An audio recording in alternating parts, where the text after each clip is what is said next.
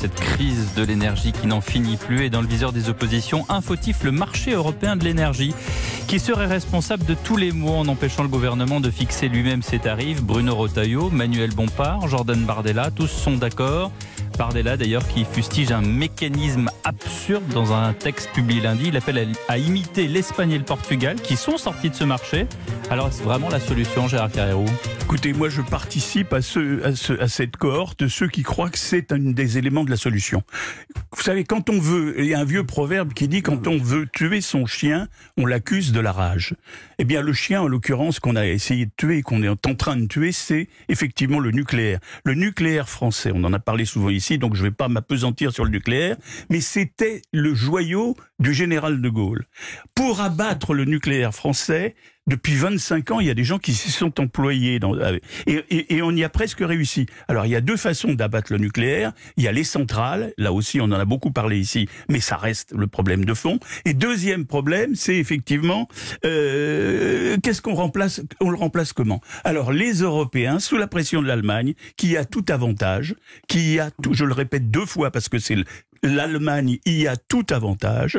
On a fait une liste. On achète l'électricité, on appelle en priorité, pour faciliter le renouvelable, on appelle en priorité les énergies renouvelables. Alors, quand il y a du vent, c'est le, le les éoliennes. Les éoliennes. Quand il n'y a pas de vent, c'est le solaire, etc. Et puis on appelle après le nucléaire. Faut quand même, on est bien obligé quand même, puisque c'est l'énergie la moins polluante. Et puis enfin, on arrive au charbon, etc.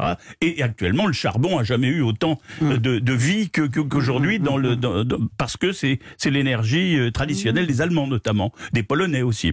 Bon, à partir de là, on a inventé une usine. Ça, on est très bon en Europe pour ça, l'usine à gaz gigantesque qui est le marché européen de l'énergie, qui oblige donc notre EDF qui était le joyau, etc., qui faisait de l'électricité pas chère. Et, et oui, ce joyau est obligé, lui, de, de, de, de, de céder à prix bas de l'électricité qu'il produit et les autres, si vous voulez, effectivement, à ses concurrents. oui, concurrents. On les aidait, les concurrents, avec la contrepartie d'investir dans les renouvelables, ce qu'ils n'ont pas fait. Voilà. Donc, voilà, quand on voit ça, on a tout compris et on se dit la seule solution, c'est en tout cas ce que je pense, hmm. la seule solution, c'est de mettre un frein, au moins un frein, à ce marché européen.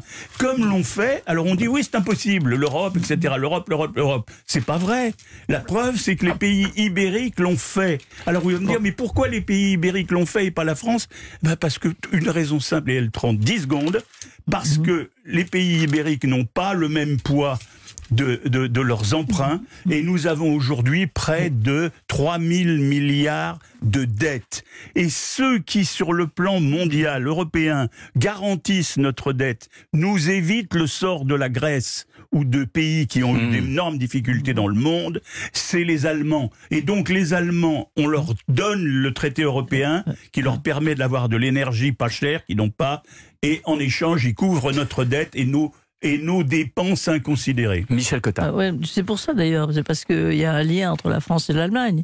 Euh, que je pense qu'il est très très dangereux et qu'il aurait été très dangereux de distendre et de couper ce lien avec l'Allemagne. Alors, euh, euh, je sais bien que je suis sûr que si Macron avait fait ça, tout le monde aurait dit comment? Voilà, il est voilà le héros de l'Europe qui casse l'Europe.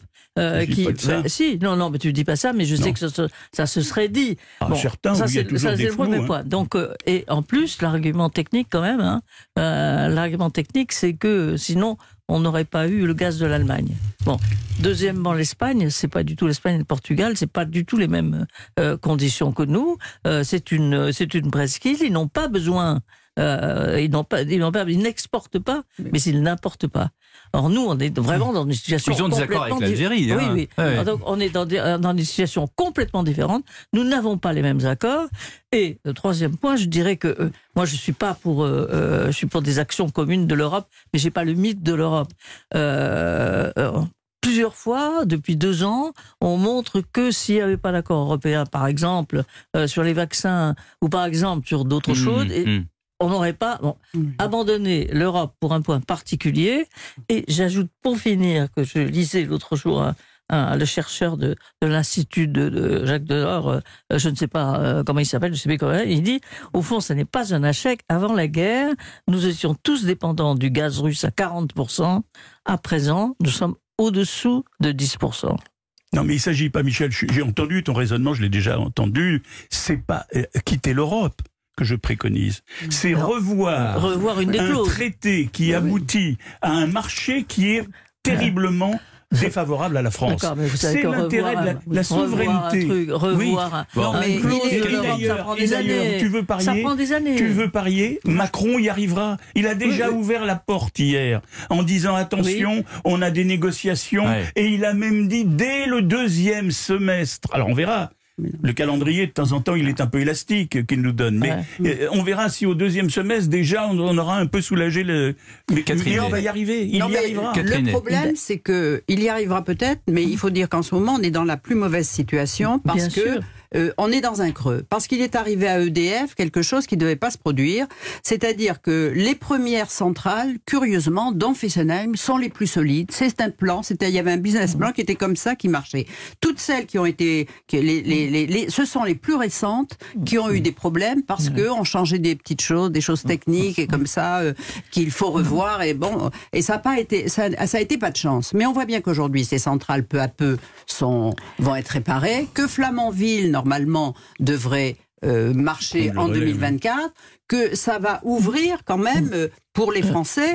Euh, je veux dire, une, ça devrait garantir pour les Français, parce que moi je pense que l'énergie c'est un problème de souveraineté et qu'il faut d'abord garantir la souveraineté pour les Français, et ce qui n'empêche pas de faire du commerce quand on a des excédents.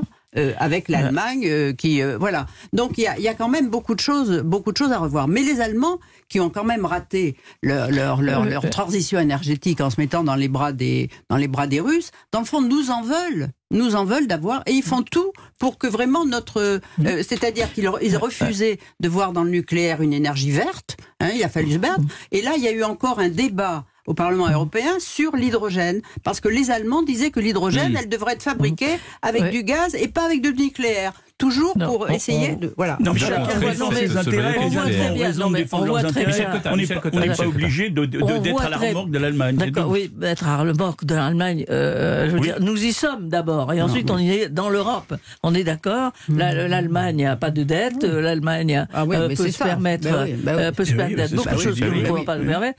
Ben, c'est pas une raison pour faire éclater l'Europe. Ou alors vous me dites, vous êtes, vous êtes drôle parce que dans, dans cette assemblée, j'ai été toujours la plus réticente vis-à-vis de, l'Europe. Mais là, on me dit, ah, pour ce, pour ce truc-là, ben, il faut prendre un congé de l'Europe, ce qu'a fait euh, l'Espagne et euh, le Portugal, en disant on se met à l'écart, à l'écart de l'Europe pendant un an. Bon, si la France et l'Allemagne, général de Gaulle l'avait fait. Non, mais hein. attendez, si la France et l'Allemagne, il l'avait pas fait contre l'Allemagne. Si le général de Gaulle, si, fait dans d'autres si la France et l'Allemagne n'existent pas, ils ne sont pas, et on sait bien qu'ils s'entendent relativement pas bien en ce moment. Bon, mais si la France et, l'Allemagne ont vraiment des gros problèmes, alors l'Europe n'existe plus. Alors, mais moi, je veux bien, moi, je veux bien, mais, de toute façon, problème, non, mais on fait du suivisme. On va, on va manquer de temps pour parler de l'Ukraine. On se retrouve dans un instant. A tout de suite. Les grandes voix d'Europe 1. Pierre Deville.